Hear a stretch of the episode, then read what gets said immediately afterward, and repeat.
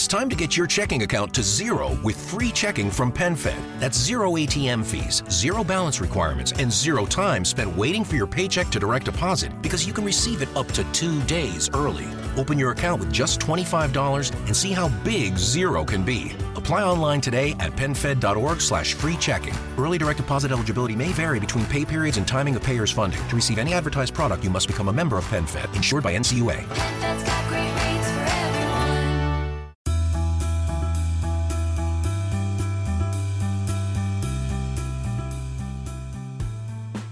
¿Alguna vez han escuchado de la ley de la atracción?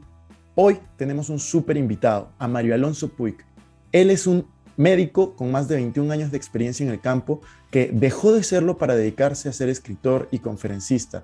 Realmente es una persona que yo admiro muchísimo, considero que es una persona iluminada en cierto sentido porque tiene unas ideas muy claras y transmite mucha paz, mucha tranquilidad y sobre todo información de valor. Entonces realmente aprecio el tiempo que Mario Alonso nos va a dar el día de hoy y aprecio sobre todo que hayamos tenido que grabar esto por segunda vez por unos problemas técnicos y él haya accedido. Así que realmente ayúdenme dándole las gracias a Mario Alonso por esta tremenda oportunidad y por todo el conocimiento que nos va a compartir. Yo creo que este episodio les va a servir muchísimo, sobre todo si es que escucharon el episodio anterior, el de miedo al compromiso, está relacionado en cierto sentido. Vamos a hablar del amor, vamos a hablar de la ley de la atracción, vamos a hablar del fracaso, vamos a hablar de un poco su vida y los aprendizajes que trae y mucho más. Así que prepárense.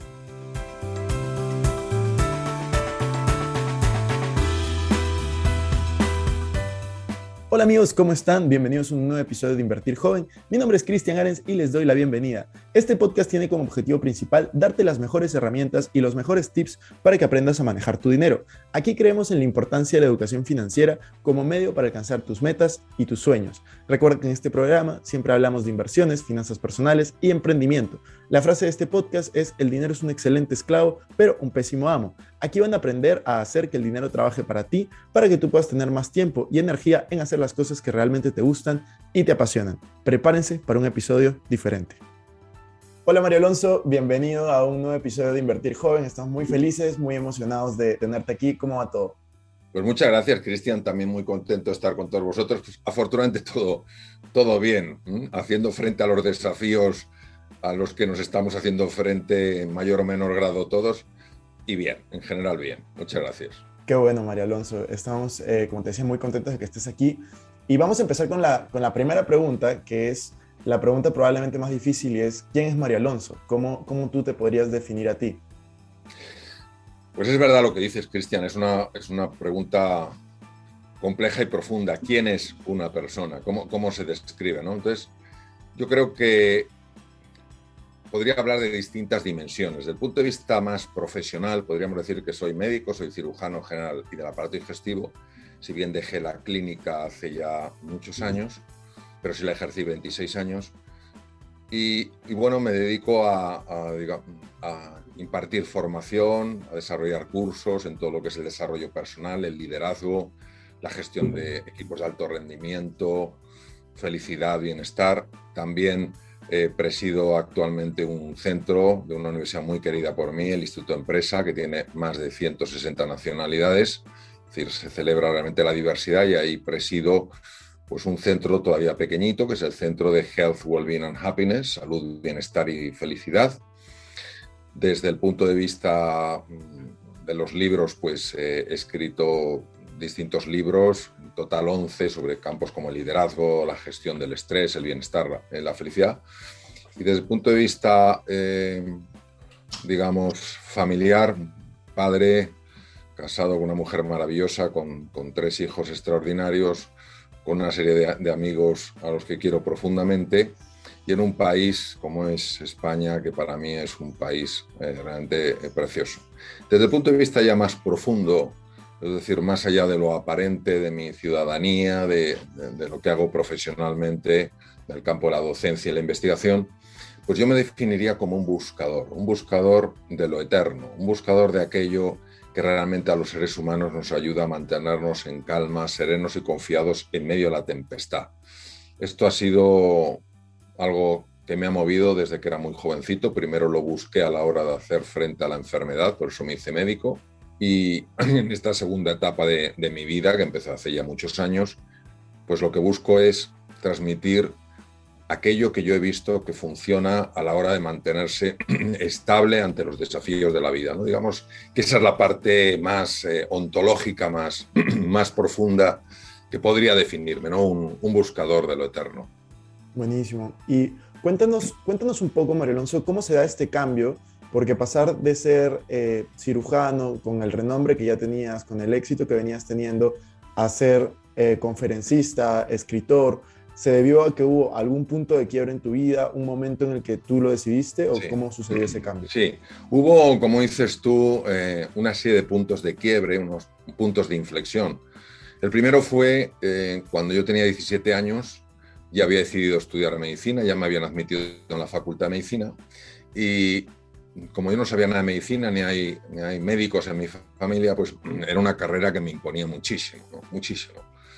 Intentando bajar la tensión el verano antes de empezar mi primer año de medicina, me fui a una librería de, eh, libros médicos buscando algún libro que de alguna manera me redujera mi tensión, redujera mi ansiedad. Y me encontré con un libro muy pequeñito, muy sencillo, llamado La relación médico-enfermo, pero que fue absolutamente eh, trascendental en mi vida, sobre todo por la época en la que lo leí, justo antes de entrar en la facultad. Entonces me impactó mucho que hace 2500 años médicos griegos de la talla de Hipócrates hubieran descubierto que se podía curar a través de las palabras.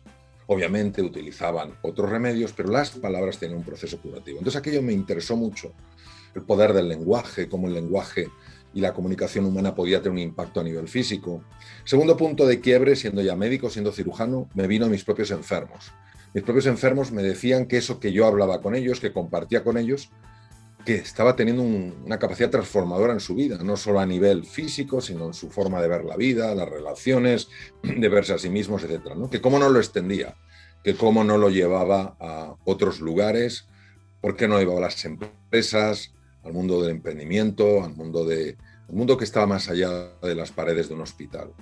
Bueno, me lo dijeron de tal manera que verdaderamente me sacudió por dentro y el tercer punto de quiebre fue cuando di una conferencia en una escuela de negocios bastante conocida, internacional, sobre estos temas y vi el impacto brutal que tenía en los asistentes. Fue un impacto absolutamente inesperado, eh, ni siquiera buscado, era sencillamente ver si eso interesaba, y aquello verdaderamente marcó ya un camino. Y, bueno, todo, se produjo un movimiento muy curioso, donde por una parte yo seguía con mi medicina, empezaron a invitarme a dar conferencias, yo seguía viajando a veces para mejorar mi formación en medicina, otras veces para aprender de estos temas, y a un momento, que es el cuarto punto, donde tengo que tomar una decisión muy complicada profesionalmente, que es dejar lo que ha sido mi ejercicio profesional durante 26 años para dedicarme ya por completo a investigar en este campo, a escribir, a, estar en el mundo de la docencia, etc. Y justamente tú hablas del poder de, el poder de las palabras, ¿no? que yo, yo, lo, yo lo relaciono mucho con, por ejemplo, ley, de la atracción, eh, con manifestar. ¿Cómo, ¿Qué le sugerirías a una persona que quiere empezar en estos temas? ¿Cómo, ¿Cómo cuidar sus palabras? ¿Cómo proteger sus pensamientos? ¿Cómo manifestar lo que quiere en su vida? Bueno, la ley de la atracción, para los que no estén familiarizados con ella, es una, realmente es una ley muy antigua que se ha, que se ha puesto en, en vigencia recientemente y, a veces por personas pues realmente muy versadas en, esta, en esta ley. En el fondo lo que viene a decir es, es que una persona con su forma de pensar es capaz de manifestar a nivel físico una realidad que previamente en el, en el aspecto de, la forma no existía. Es decir, existía como potencialidad, como posibilidad, pero no existía en la forma. Voy a poner un ejemplo para que esto se entienda yo puedo comprar un boleto de lotería, ¿vale? Y el boleto de lotería es una posibilidad de que me toque un premio, pero un boleto de lotería te cuesta un dinero comprarlo, pero en sí es papel. Un papel no es ni siquiera un billete, eh, un, billete, eh, no es dinero, ¿no? Es, es, un boleto. Pero en el momento en el que te toca la lotería, sea el premio gordo, cualquier premio, eso se ha materializado. Bien, eh, la ley de la atracción lo que viene a decir es que nuestros pensamientos son como, como esos boletos de lotería y que pueden hacer que se manifiesten cosas. Entonces, en mi experiencia esto es verdad. Ahora bien, esto es verdad siempre que el pensamiento tenga una serie de características. He escuchado algunas versiones de la ley de atracción que me parecen que no son correctas, que es pensar que el universo está para, para cubrir nuestros deseos. Quiero tener un Ferrari, voy a pensar mucho en un Ferrari, en un Ferrari, quiero tener una casa en las Bahamas, voy a pensar mucho en una casa en las Bahamas y el universo me va a dar lo que quiero. Yo creo que esto es, es una, forma de una forma muy pobre de entender el poder del universo y un gesto más de la arrogancia humana. O sea, el universo está para cumplir mis deseos caprichosos. Yo quiero aparecer ante el mundo con mi Ferrari, con mi casa en las Bahamas.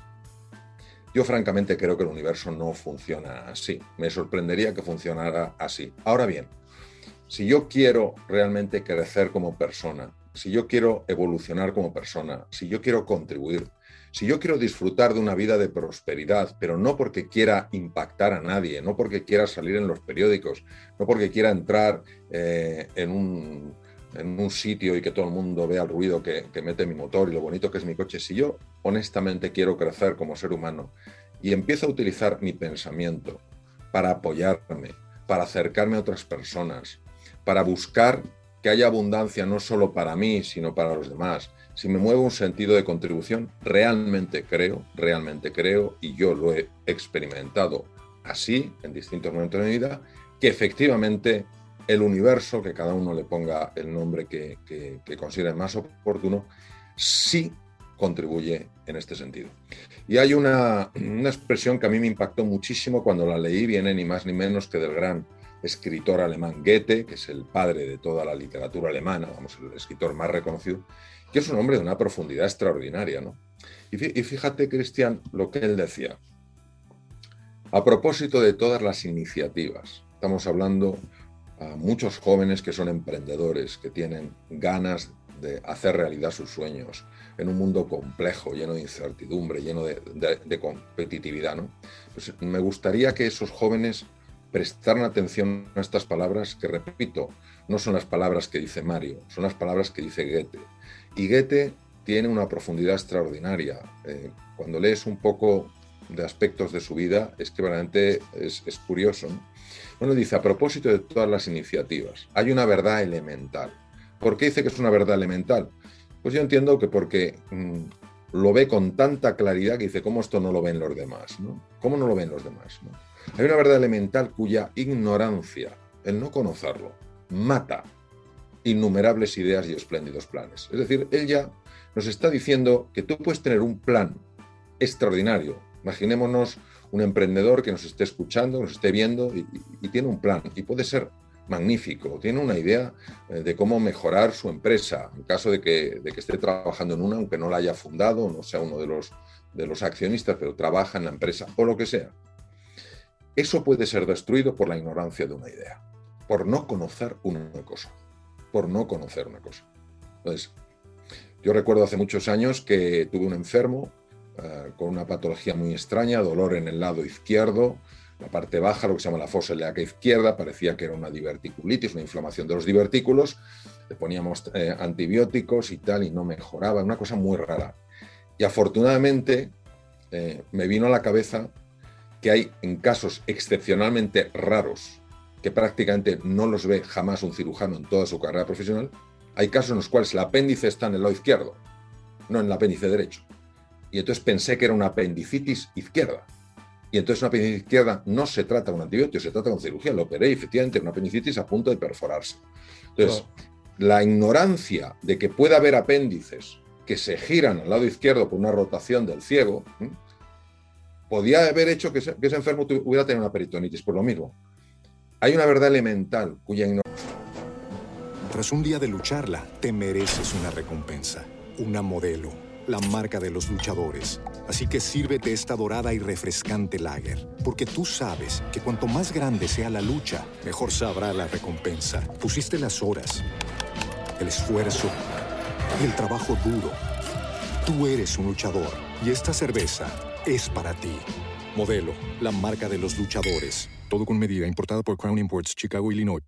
Francia mata innumerables ideas y espléndidos planes. En el momento en el que alguien se compromete de verdad, fíjate, Cristian, la importancia del compromiso, sobre todo cuando estamos hablando a un colectivo, a un grupo de, personas extraordinarias, muchos de los cuales quieren emprender en su vida. Y que todos sabemos lo que es emprender. Nosotros en familia hemos hecho nuestros propios proyectos eh, eh, de emprendimiento, yo también mis propios proyectos individuales de emprendimiento, es decir, sabemos lo difícil que es.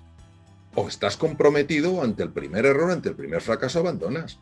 El 98% de los emprendedores abandonan los dos años. ¿Es porque sus ideas no fueran buenas? No, yo he estado con emprendedores que han montado imperios, imperios, y verdaderamente te das cuenta de que la clave era su nivel de compromiso. Su nivel de compromiso, entonces comprometerse no es fácil. Entonces, en una verdad elemental cuya ignorancia mata innumerables ideas y espléndidos planes. En el momento en el que alguien se compromete de verdad, no de boquilla, de verdad, el universo también lo hace. Esta es la ley de la atracción, ya descrita en el siglo XIX, ni más ni menos que por Goethe. El universo, la providencia también lo hace. ¿Y cómo lo hace? Toda clase de cosas comienzan a suceder, cosas que jamás habrían sucedido sin su previo compromiso. Es decir, si tú no estás comprometido, no se pone en marcha. Todo un caudal de sucesos se pone en marcha con aquella decisión. ¿Qué tipo de sucesos? Por medio de encuentros inesperados, te encuentras con personas que te pueden ayudar y no sabes de dónde salen. Recursos insospechados y ayuda material que nunca hubieras podido imaginar. Es decir, la imaginación del ser humano está tan limitada por su forma de pensar en lo que es lógico y lo que no lo es, que llega un momento en que nos limita. Tanto si crees que puedes o sabes que puedes, y así termina Goethe, ponte en marcha. La audacia tiene poder y magia. Entonces aquí sí que nos delimita muy bien los elementos claves de la ley de atracción. Primero, necesitas un verdadero compromiso en tu idea, en tu proyecto, en tu anhelo, en tu sueño. Número dos, tienes que contar con el universo. Y el universo no es alguien al que tú le digas, universo, tráeme esto. No, no, no, no. El universo no te va a dar lo que tú quieras, te va a dar lo que tú necesitas. Y lo que nosotros necesitamos es iluminar. Lo que nosotros queremos es brillar. Y ahí el universo no va a colaborar. En que brillemos más, no. En que iluminemos más, sí. Mario Alonso, y hablando justamente de, esto, cuando yo te, yo te digo en tu vida ¿qué es algo que, has manifestado, por ejemplo? Algo que has manifestado, que primero lo imaginaste y luego lo creaste, que se, me imagino muchas cosas, pero algo que se te venga a la mente.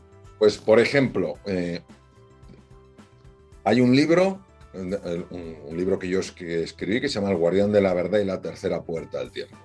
Esta es una absoluta manifestación y voy a decir cómo sucedió.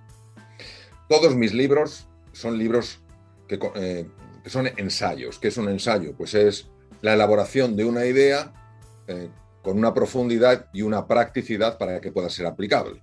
Cociente agallas, pues sobre la valentía, la superación de los miedos. Ahora yo, sobre la propia confianza. Reinventarse tu segunda oportunidad, sobre la posibilidad de dar un giro a tu vida.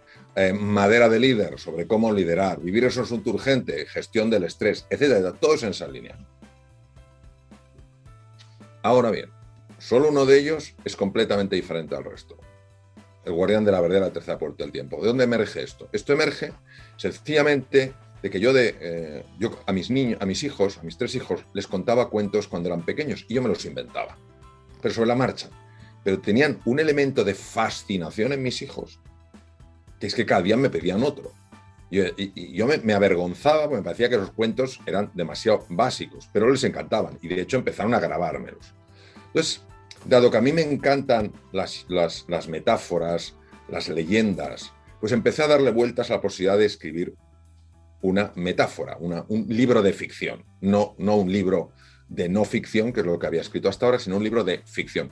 Yo apenas he leído ficción, solamente, ficción tipo de uh, Isaac Asimov, todo esto, he leído leyendas, pero no, pero como cuentecitos sencillos, no, no, no grandes libros de, de ficción. Entonces, yo eso dije a la, editorial pensando que iban a, a considerar que, me había vuelto loco, que era un error, que me, había, que, me iba a pegar una bofetada, etc. Pero todo lo contrario, recibieron con enorme entusiasmo y dijeron, Mario, es tu camino natural, escríbelo.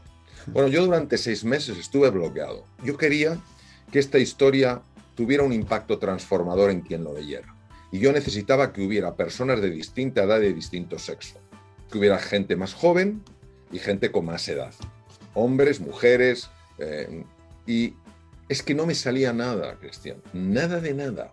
Ni los personajes, ni nada de nada. Pero no perdí el ánimo. No perdí el ánimo. Seguía enfocándome. Entonces, seis meses es medio año, es mucho tiempo. ¿eh? Entonces, no me salía nada. Y un buen día, de repente, empezaron a salirme los personajes, sus nombres, sus problemas. Yo me puse a escribir en el ordenador como si alguien me lo estuviera dictando. Escribí los dos primeros capítulos mientras me caían de emoción lágrimas de los ojos. Y dije, nunca me ha pasado nada igual en escritura. Esto está saliendo de un lugar muy profundo en mi persona. Pero a lo mejor es como una especie de alucinación que estoy viviendo y que no tiene ningún valor. Entonces le mandé los dos capítulos a la directora general de Espasa, una persona con la que tengo más una maravillosa eh, amistad, Ana Rosa Sempruni, que siempre ha sido cercana, siempre ha apoyado todo. Dije, me fío totalmente de su criterio. Si ella me dice, Mario, ni siquiera me metieron presión en Espasa en los seis meses que no, que no escribí nada. Eh, digo, si ella dice que esto es una tontuna, pues es que estoy viviendo una especie como de, de, de, ensoñación. ¿no? Y me contestó, Mario, me ha emocionado profundamente, sigue por aquí. El libro lo escribí en mes y medio, lo cual es una proeza porque yo tardo escribir alrededor de un año mínimo un libro, porque me iba dictando. Pero lo más sorprendente, Cristian, es que yo me acostaba deseando levantarme para ver qué pasaba. Cuando era yo el que lo estaba escribiendo, pero no sabía lo que iba a pasar. Entonces me sentaba en el ordenador y empezaba a saber lo que pasaba. Entonces, dos historias sumamente diferentes, en dos momentos de la historia completamente distintos, empezaron a conectarse. Los problemas que tenían los cuatro personajes eran imposibles de resolver. Pues me vino la solución al final. Por eso las personas que lo leyeron dijeron, es impresionante lo que este libro tiene. Entonces, ese es un, ejemplo de manifestación. No salió de mi cabeza, pero he tenido mm, temas eh, como médico también, a la hora de tomar la decisión de dejar medicina, es decir, cómo, cómo empiezan a aparecerte, a, llamarte personas que no te han visto en año y medio y que te piden que les des una conferencia, o sea, cosas realmente espectaculares. Bueno, para muchas personas esto es una tontería. Yo no es un tema de creérmelo o no, como lo he vivido, así lo transmito.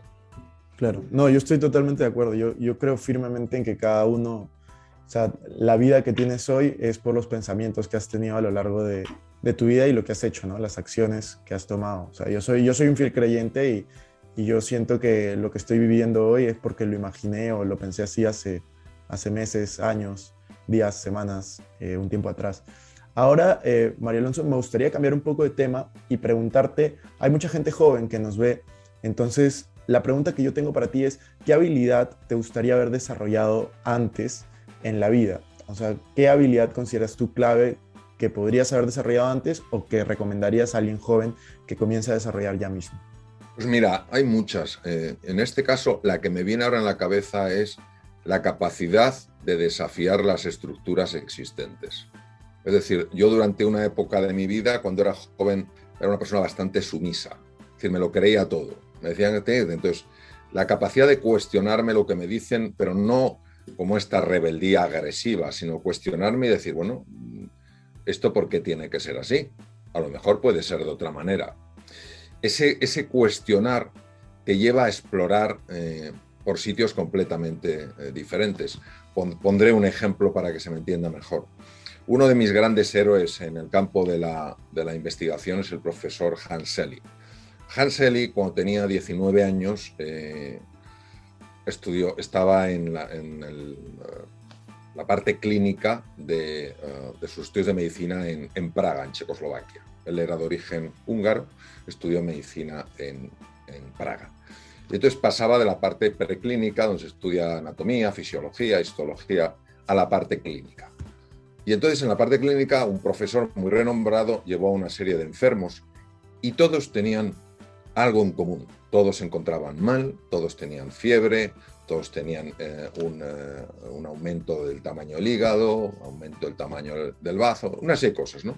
O sea, compartían eso, pero él dijo, bueno, realmente no sabemos lo que tiene ninguno de estos enfermos, porque todavía no ha aflorado eh, la, verdadera, la verdadera enfermedad. Y entonces Hanseli, que tenía 19 años, dijo, pero profesor, todos ellos tienen algo en general. ¿Esto significaría algo? Y dice, no, no significa nada. Hasta que no aparezcan los síntomas, no sabemos de qué se trata. Entonces, él, a diferencia de cómo era yo cuando era más joven, él sí desafiaba las reglas y dijo, ¿cómo que, que no hay algo que pueda estar en la base de todas las enfermedades? es que a lo mejor hay algo que en la base de todas las enfermedades nos muestra un camino para resolver muchas de las enfermedades. Es decir, vamos a imaginar que un problema de corazón, un problema articular o un problema cerebral, cuando se manifiestan, obviamente, el cardiólogo dice, ah, es un problema cardíaco. El neurólogo dice, es un problema cerebral. El traumatólogo, el reumatólogo dice, no, es un problema de una articulación. Pero ¿y si todas o muchas tuvieran un foco en común? Entonces, él tuvo una conversación con el, con el profesor le dijo, no, no, esto es una tontería, esto no representa nada hasta que no aparece lo fundamental. La diferencia es que Hansely sí era una persona que desafiaba las reglas, dijo, esto no tiene sentido. Y entonces, cuando, tenía 10 años más, él estaba en la Universidad McGill de Canadá y empezó a explorar esto. Y es el que descubrió todos los mecanismos del estrés. Hoy en día sabemos que detrás de la mayor parte de las enfermedades, por no decir de todas, hay un trasfondo de estrés crónico. Entonces, lo que te quiero decir, a mí me hubiera gustado, más jovencito, desafiar más lo que me daban por hecho, lo que me daban por cierto, lo que me daban por seguro. Creo que fui demasiado sumiso, acepté mucho lo que había, pero claro, conforme he cumplido más años y he visto eh, cuánto experto hay que, dice que lo que comenta es incuestionable y resulta que luego mm, es totalmente cuestionable, pues obviamente hoy es una persona mucho más curiosa, mucho más inquieta y que desafió mucho más los temas. Buenísimo. Sí, de hecho es una, una sugerencia súper buena de, de, siempre cuestionarte, ¿no? Siempre cuestionar lo que está sucediendo, cuestionarte a ti mismo. Y otra, otra pregunta que, que, a mí me gustaría hacer, y es también cambiando un poco, pero justo estuve viendo algunas entrevistas en donde hablabas de temas emocionales, temas relacionados también al, al amor. Yo quería preguntarte dónde crees que, que, nace el amor, si crees que es algo cerebral o crees que es algo emocional. Vale, muy buena, muy buena pregunta, por supuesto. Vamos a ver. Hay tres tipos de amor eh, que hay que traer a, eh, a, nuestra conversación, Cristian. Eh, el tercer tipo no existe en el lenguaje español. Y como decía el gran filósofo austriaco Wittgenstein, los límites de mi lenguaje son los límites de mi mundo. Nosotros conocemos fundamentalmente dos tipos de amor y el tercero es que ni se nos pasa por la cabeza. Los dos tipos de amor que conocemos están ligados a un sentimiento y son, en griego serían eros, en nosotros diríamos el amor romántico, el amor por tu pareja, por el chico, por la chica que te gustan, por, tu marido, por tu mujer, etcétera, etcétera. Ese sería eros, amor romántico, y filia. Filia sería el amor a tus hijos, el amor a tus hermanos, el amor a tus amigos, a tus colegas, personas con las que te llevas bien. Pero fíjate, Cristian, que en ambos hay un sentimiento. O sea, amor y sentimiento en estas dos palabras no se pueden separar. Tú sientes algo romántico hacia tu pareja, sientes algo especial hacia tus amigos, tus hijos, tus hermanos, etc. ¿Cuál es la forma de amor que no tiene nada que ver con los anteriores? Nada que ver. No es que sea incompatible, es que no tiene nada que ver. Se llama agape en griego. Y agape no tiene nada que ver con los sentimientos. Agape es amor como elección. Es decir, tú eliges amar aunque no sientas amor por una persona. Obviamente, la gran ventaja de agape es que es el camino para libertad del ser humano. ¿Por qué? Muy fácil. Porque el sentimiento afectivo hacia mi pareja o hacia mis amigos también depende de lo que yo reciba. Si mi pareja no me hace ni caso, llegará un momento en el que ese sentimiento de pasión se convertirá en un sentimiento de frustración e incluso un sentimiento de ira. Si mis amigos no muestran ningún interés por estar conmigo, llegará un momento posiblemente en que sentiré menos amistad y cortaré la relación. Es decir, hay un trasfondo de trueque. Yo te doy para que tú me des. Con lo cual el ser humano no es libre. No me refiero a libertad operativa de moverse, me refiero a libertad creativa. Es decir, si yo dependo de las circunstancias para ser de una forma o de otra, no soy libre. El agape es un canto a la libertad, ¿por qué? Porque yo te voy a amar, aunque tú no seas cariñoso, cariñosa conmigo. Yo te voy a amar, aunque tú no seas una persona que me trates como lógicamente merezco, al igual que todo ser humano. Pero fíjate, no me obliga a sentirlo, lo que me pide es elegirlo. Tampoco me implica estar contigo. O sea, mm, amar a tu pareja con agape no es lo mismo que amor romántico. ¿Qué quiere decir entonces agape? Quiere decir que te voy a seguir respetando, que voy a seguir buscando lo mejor que hay en ti, que voy a desearte que aunque sea en la distancia y no tengamos ya una relación, te vaya bien en la vida, que tengas salud, que tengas bienestar, que tengas felicidad. Entonces, los dos primeros amores, que son sentimientos, tienen obviamente una gran eh, movilización hormonal. En el amor romántico, por supuesto, oxitocina, que es la hormona del apego, mm, y otra serie de hormonas, pues desde la pulsión sexual a, un montón de cosas. En la filia, por supuesto, eh, eh, oxitocina, naturalmente, la hormona del encuentro eh, y otra serie de, de, marcadores fisiológicos propios de que estás a gusto con una persona, un amigo, un hermano, con quien sea. Agape es otro nivel. Por supuesto que tiene una implicación en el cuerpo. Por supuesto que hay oxitocina. Por supuesto que hay otros mediadores. Pero es algo que nace del alma, del espíritu de un ser humano. Nace de su lugar más profundo, de sus entrañas, de su verdadero ser. Entonces, ¿qué ocurre?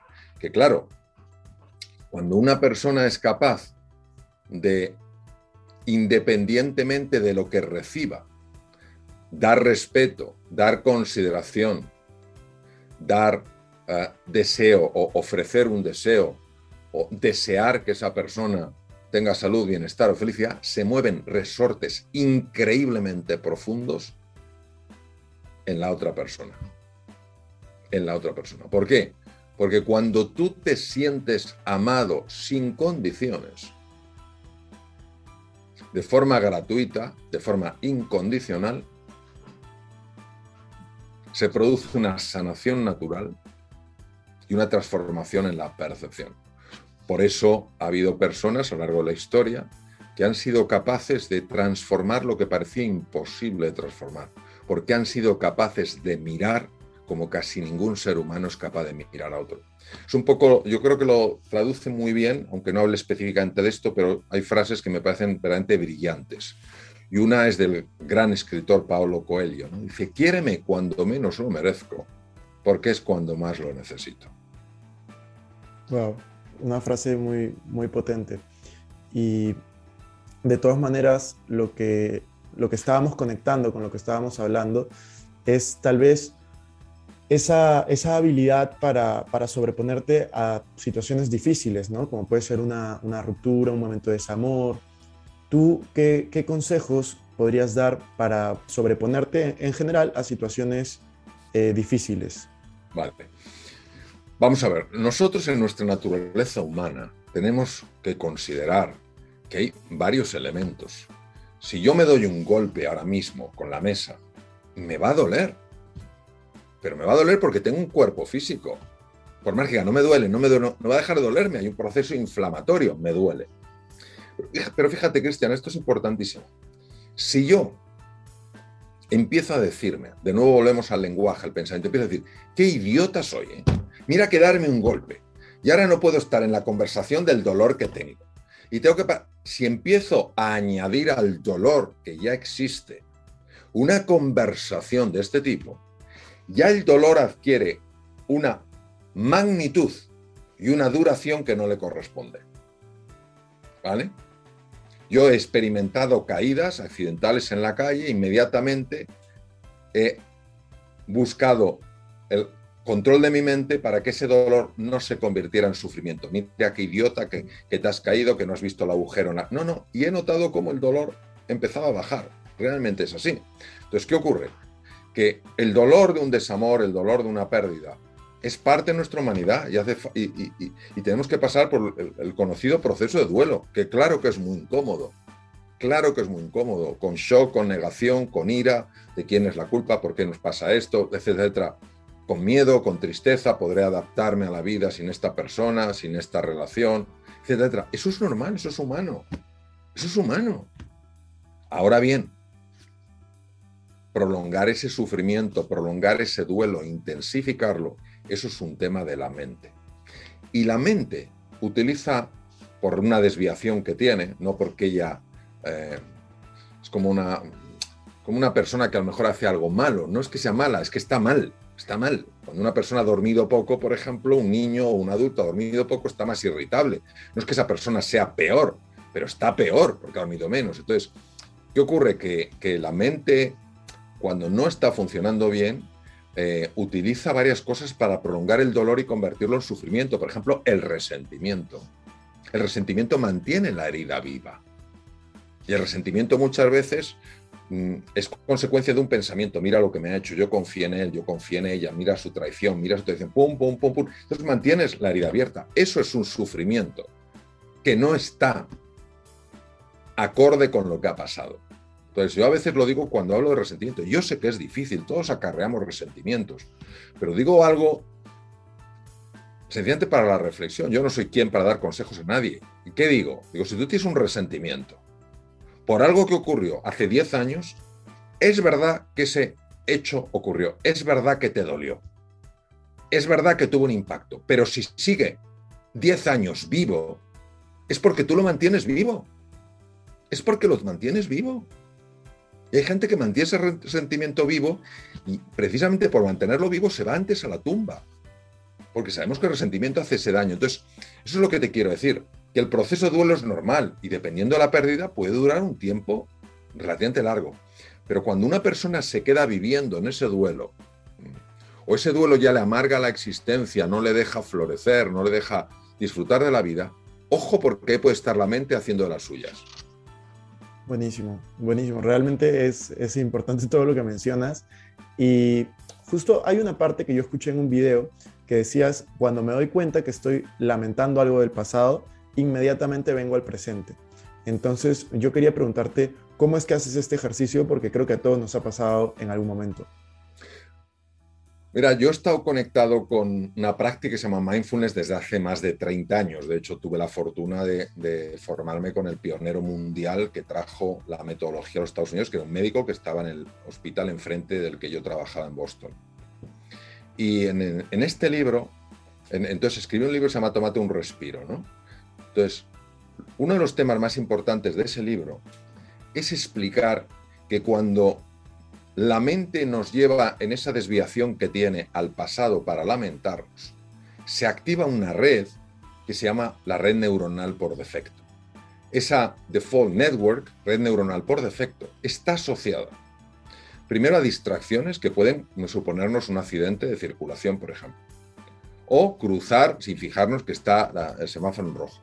Número dos, Tomar malas decisiones. Tercero, no saber manejar los datos. Cuarto, un deterioro de la salud. Fíjate qué cosa, Cristian, que algo aparentemente tan banal como irse al pasado para lamentarse tiene impactos cognitivos e impactos corporales. Cuando vuelvo al presente, cuando me doy cuenta de eso uh, me ha vuelto a llevar al pasado para lamentarme por lo que hice o dejé de hacer, y vuelvo al presente, se activa una red que es completamente distinta se llama la red ejecutiva central. Cuando se activa la red ejecutiva central, no solamente es que puedo manejar mucho mejor los datos complejos, tomo mejores decisiones, estoy más atento para no hacer tonterías, no cruzar la calle cuando está pasando un coche, etcétera, etcétera, sino que además mejora la salud. Entonces, gracias a la neurociencia contemplativa, que es la dimensión de la neurociencia que estudia estos estados, hoy sabemos que este ejercicio, este entrenamiento, es como si estuviéramos entrenando un músculo. El músculo es la red ejecutiva central. ¿Para qué? Para que estemos mucho más en el presente que en el pasado. Entonces, la mayor parte de las personas no están presentes, están ausentes. Y claro, luego no pueden leer la realidad, pero no porque les falta inteligencia, sino porque no están ahí. No están en lo que está pasando ahora, están en lo que pasó o en lo que pasará. Claro, me parece buenísimo. Sí, o sea, a mí me parece súper importante que estemos en el presente, ¿no? Y a veces se hace difícil, pero hay mucho poder en, en el ahora, ¿no? Como es ese libro que, que también leí. Cartole, claro que sí, fantástico. es muy buen libro. Y tú también hablas bastante en, las conferencias, en los libros, de las inteligencias múltiples. ¿Podrías eh, explicarnos brevemente de qué se trata? Sí. El tema de la inteligencia para mí ha sido siempre muy importante, fundamentalmente, suele decirse a veces que la herida se convierte en motor. Yo de pequeñito pensaba que era bastante poco inteligente y decidí ver cómo ser más inteligente. Entonces empecé a estudiar la inteligencia. Ya me fui haciendo mayor y, uno de los grandes maestros, vamos, de hecho, el gran eh, revolucionario en el mundo de la inteligencia fue precisamente eh, el profesor Howard Gardner. Howard Gardner sí desafió la regla vigente la regla vigente es que el test de cociente intelectual definía la inteligencia de una persona porque había un tipo de inteligencia. Entonces tú tienes más o menos y eso lo define un test. Un test que, by the way, se diseñó en 1912 y nadie había revisado. Entonces tú pasabas el test y eras inteligente. No lo pasabas y eras cortito. Y entonces Howard Gardner desafió esa regla. ¿Por qué? Porque se lo cuestionó y dijo, ¿cómo es posible? que haya personas que no hayan tenido grandes puntuaciones en este test y les haya ido tan bien en la vida. Y otros que hayan tenido puntuaciones mucho, muy superiores y no les haya ido bien. Y hay personas que sí, que no, es decir, vio, vio una contradicción. Y empezó un proyecto que se llama Proyecto Cero. ¿Por qué cero? Porque empezaba de cero.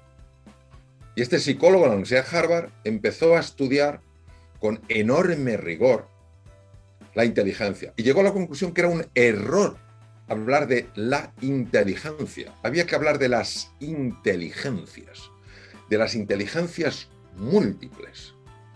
Y él descubrió que había nueve inteligencias y hay personas que son especialmente dotadas en un tipo de inteligencia y otras en otro tipo de inteligencia, pero que no hay nadie tonto. No hay nadie tonto, pero si tú vas a un sistema, pasas por un sistema escolar o universitario en el cual los profesores, imagínate, manejan dos tipos de inteligencia y tú tienes otras diferentes, ellos pensarán que eres cortito. ¿eh? Lo que le pasó a una joven que no iba nada bien en el colegio, pensaban que era cortita, tenía que ir al psicólogo y el psicólogo, que era un genio, dijo, no, es que su hija lo que tiene es una gran inteligencia kinestésica, su hija hay que dirigirla a la danza. Y esta chica se convirtió en las mejores bailarinas del mundo. Feliz, ah y alcanzando su plenitud. Y el otro era una persona amargada. Vale, entonces yo me fui con el doctor Howard Garner para aprender de él en su proyecto cero. Y claro, obviamente me impactó mucho. Y por eso en todo lo que escribo, en toda mi pedagogía, en todo lo que, los cursos, etcétera, pues mm, en el último, en reinventarse, en todos, en todos los que estoy, estoy haciendo, introduzco las inteligencias múltiples para que llegue a todo el mundo. Pues hay elementos visuales, elementos sonoros, elementos de movimiento, etcétera, etcétera. Entonces, para mí, Howard Gardner ha sido de una importancia excepcional. Lo que pasa es que al ser una persona académica, aunque sus libros son muy conocidos, pero no ha tenido el impacto a lo mejor de personas pues, con mayor capacidad divulgativa, como por ejemplo Daniel Goleman, que también es psicólogo, con su libro Inteligencia Emocional, que ha tenido obviamente un nivel de divulgación tremendo, ¿no? Claro. Entonces, eh, ese es el punto. Entonces, mm, de hecho, Daniel Goleman, una de las personas a las que cita en su libro, que por supuesto es un libro magnífico, es a Howard Gardner. Porque claro, Daniel Goleman también empezó a plantearse que qué estaba mal con las inteligencias. Me parecía que solamente había una. Lo que pasa es que él lo que hizo fue investigar lo que estaban investigando otros, que también tiene un mérito extraordinario. Entonces estuvo con Peter Salloway en Yale, que fue realmente el, que acuñó el término inteligencia emocional. Estuvo con Howard eh, Gardner en Cambridge, Massachusetts, enfrente de Boston, y vio que la inteligencia intrapersonal de Gardner, la capacidad de entenderte y de gestionarte, y la interpersonal, la capacidad de empatizar con otros y generar vínculos, era lo que definía realmente la inteligencia emocional. Entonces, yo creo que son personas que, eh, Garner, por ejemplo, o, Daniel Goleman, o Peter Salovey, son personas que han hecho un gran bien a la humanidad.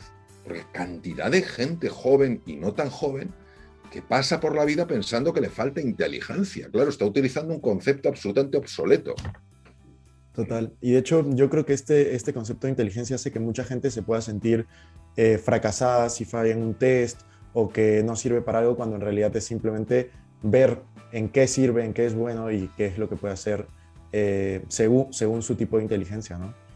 Mira, mira, Cristian, nosotros hemos terminado recientemente un curso que es eh, ah, conectar con, la, con tu mejor versión y fortalecer la autoestima, que nos ha llevado casi dos años, precisamente porque hemos hecho una reflexión de por qué muchas personas no mm, estaban alcanzando el nivel de excelencia que tenían por naturaleza. Y yo me he dado cuenta, pues viajando a lo largo de los años, hablando con muchas personas, personas muy jovencitas, personas con, mucha más edad, que, hay una enorme, eh, hay una falta generalizada de autoestima. Las personas tenemos un concepto erróneo de quiénes somos. Y entonces no nos estimamos. Entonces, claro, al no estimarnos es como un atleta que va a participar en una prueba y dice, yo no soy lo suficientemente bueno.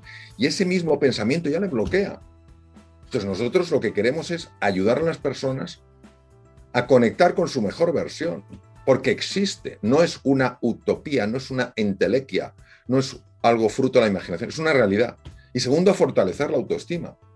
Es decir, a tener una estima mucho más poderosa, a creer más en sí mismas estas personas y sus posibilidades. Entonces, es, es fundamental, es fundamental. Y justo hablando de sacar tu mejor versión, hay una pregunta que a mí siempre me gusta hacer y es, ¿Cómo es que tú eh, consideras el fracaso? ¿Qué significa el fracaso para ti? Vamos a ver.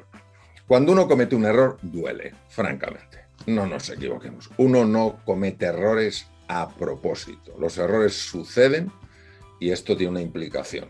Entonces, una de las personas que a mí más me ha ayudado a entender cómo gestionar correctamente el error ha sido el profesor norteamericano, uno de los mejores cirujanos cardíacos del mundo, el profesor Cosgrove. El profesor Cosgrove fue el jefe de la clínica Cleveland, uno de los mejores hospitales del mundo, jefe de cirugía cardiotorácica. Vamos a ver. Cosgrove atribuye a su grandísimo éxito, en contra de lo que pensaron sus formadores, que pensaban que no llegaría muy lejos en la cirugía cardíaca, él atribuía su éxito a la forma en la que se relacionaba con los errores. Y él marca una distinción importantísima. Acuérdate, Cristian, los límites de nuestro lenguaje son los límites de mi mundo. No haces esa distinción. Eros, filia, agape, no lo puedes ver. No haces una distinción como la que marca eh, el profesor Cosgrove y no lo puedes, mm, no, puedes percibir eh, que, es, que tienes dos opciones. Él habla de error y de fracaso. Un error es algo que objetivamente ocurre. Yo quería que algo sucediera de una forma y sucede de otra. Yo he tomado una decisión que esperaba que diera un resultado y surge un resultado que no me agrada. Eso es un error. O que no me agrada o que no es bueno. Bien. Cosgrove dice que fracaso es un error al que tú le añades algo. ¿Qué le añades? Tu falta de aprendizaje. Es decir, cuando de ese error tú no aprendes nada, y por tanto si no aprendes nada, lo volverás antes o después a repetir, eso es un fracaso. Y la razón por la que no aprendemos nada, según Cosgrove, y yo lo comparto 100%, es porque como el error en sí genera una emoción muy incómoda, lo que queremos es apartarlo. Yo lo quiero alejar. Yo no quiero de este error. Este error no tiene nada que ver conmigo. Entonces, ¿cómo lo hago? Lo tapo para no intentar verlo. O empiezo a acusar a alguien. Alguien tiene que tener la culpa y puedo acusar a otros. No, es que, es que, es que, es que, es que, es que, es que tal cual. O incluso empiezo a atacar a mí mismo. Es que me falta inteligencia, es que soy un torpe, es que soy un estúpido, etc. Entonces, eso, eso es lo que convierte el error en fracaso. Y él decía que su relación con el error siempre fue una relación de interés y curiosidad para ver lo que había aprendido. Que claro que le dolía, pero que ese dolor no hacía ni que culpar a otros, ni, que pretendiera tapar el error, ni que se culpara a sí mismo, sino que lo que hacía era pues aguantar esa incomodidad y acercarse como un explorador con una pregunta. Error, ¿qué tienes que enseñarme? Y que eso le había dado una, un conocimiento que otras personas no habían tenido cometiendo el mismo error, pero no dedicándose a explorarlo, sino convirtiéndolo en un fracaso. Buenísimo, qué, buena definición de, del fracaso. Y ahora, eh, María Alonso, ya para terminar, te voy a hacer cinco preguntas súper cortas. Eh, estas preguntas hay que responderlas a la brevedad que, que, tú consideres, pero se las hago a la mayoría de los invitados y creo que es una forma divertida de, de conocernos un poco más. La primera es cuál ha sido tu compra más recomendada por 100 dólares o menos, o sea, algo que tú recomiendes comprar por esa cantidad de dinero. Bueno, eh, fundamentalmente yo pensaría en libros, ¿no? Eh, en libros que sean de un, precio eh, de 100 dólares, ¿no? Y a mí yo, yo, tengo muchísimos libros y una de las cosas, mis pasiones es leer y estudiar, ¿no? A mí un libro que me gustó mucho, es un libro, tiene un componente técnico sin duda, eh, me gustó mucho el error de Descartes de Antonio Damasio. Antonio Damasio es uno de los mejores neurólogos del mundo, porque él menciona hasta qué punto es un error pensar que los procesos intelectuales y los procesos emocionales están separados. Que nosotros eh, realmente unimos los dos y que por tanto eh, pensar que la inteligencia y el mundo afectivo no están conectados es, es, una equivocación. Ese me, me, gustó mucho, por ejemplo. Genial. La segunda pregunta que teníamos es cuál es el libro que has regalado más veces, pero no sé si será este o que más has recomendado más veces. Yo el que más he regalado es que ha sido un libro mío. Eh, esto, eh, toma, eh, tómate un respiro, mindfulness, el arte de mantener la calma en medio de la tempestad. Ese es el que más he regalado, realmente, porque además ha sido los que más he tenido a mano y los que más me han pedido. Mm, otro tipo de libros que haya regalado, es que realmente, a ver, a ver, a ver. Bueno, he recomendado mucho, por ejemplo, eh, y también, eh, también yo creo que he regalado eh, La Buena Suerte. Es, un, es una preciosa historia de, dos personas que además luego me hice amigo de ellos, que son Fernando Trías de Bes y Ale Rovira. Ese, ese, libro también, también he recomendado mucho y yo y he regalado, ahora que me viene a la memoria, El Caballero de la Armadura Oxidada, una preciosa historia en el, ambientada en el mundo medieval, en el mundo de, Merlín, de los caballeros de la tabla redonda, precioso libro sobre la conexión humana, ¿no? escrito por, por Robert Fisher, el guionista de los hermanos Marx. Genial. Y ahora algo que me gustaría preguntarte es una frase que te guste mucho, una frase que uses seguido. Pues una frase que en un momento determinado me salió en un programa de radio hace muchos años, acaba de operar la locutora, se quedó muy contenta y dice, te voy a llevar a mi programa. Lo que el corazón quiere sentir, la mente antes o después se lo acaba mostrando. Genial, wow, es bastante profunda. Las últimas dos preguntas es, la penúltima es, ¿cómo te gustaría ser recordado? Me gustaría ser recordado como, como una persona a la que le importaron los demás. Le importaron lo suficiente como para acompañarles en momentos difíciles y tal vez para inspirarles a crecer, eh, a crecer, no, a creer más en sí mismos y en sus posibilidades. Buenísimo. Y la última pregunta, dado que este podcast se llama Invertir Jóvenes, ¿cómo inviertes tu dinero, Mario Alonso? ¿En qué, en qué, en qué lo inviertes? ¿Cómo lo Yo invierto una gran parte de mi dinero en mi propia formación, en la formación de mi familia. Procuramos mm, recibir la mejor formación que pueda existir a nivel global. Invierto también bastante dinero en, libros. Eh, eh, todos en la familia somos grandes lectores de distintos temas y luego me dejo, me dejo aconsejar por personas que tienen más experiencia. Yo no soy nadie que maneje en absoluto con soltura el mundo, el mundo de la inversión, pero fundamentalmente así lo hago. Buenísimo, María Alonso. Muchas gracias. Eso es todo por el episodio. ¿Algo que quieras eh, decir para, para, cerrar? Nada, que, muchas gracias, Cristian, eh, por la oportunidad de estar este ratito contigo, con todas las personas eh, que te siguen, que sé que son muchas, y darte la enhorabuena, pues, no sé, por esta, por esta iniciativa de, crear estos, estos, estos vídeos, estos audios para, ayudar a otras personas a crecer, sobre todo gente jóvenes, personas jóvenes muy llenas de ilusión, llenas de anhelo y que a veces se sienten un poco perdidas en una sociedad que, que da la sensación que en cierta medida perdió el rumbo. O sea que enhorabuena. Genial, Mario. Ya nos vemos. Gracias. Un abrazo.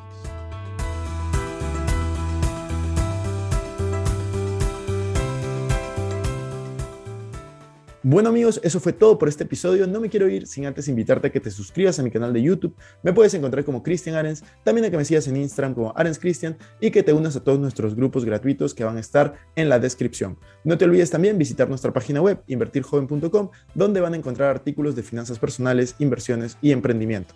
Si nos estás escuchando desde Spotify, no olvides ponerle follow para no perderte ningún episodio. Y si estás en iTunes, ponle 5 estrellas y deja tu comentario. Sería genial también que puedas compartir este episodio para ayudar a más personas. Gracias por estar aquí, conmigo hasta la próxima semana y recuerda que la frase de este programa es, el dinero es un excelente esclavo, pero un pésimo amo. Nos vemos.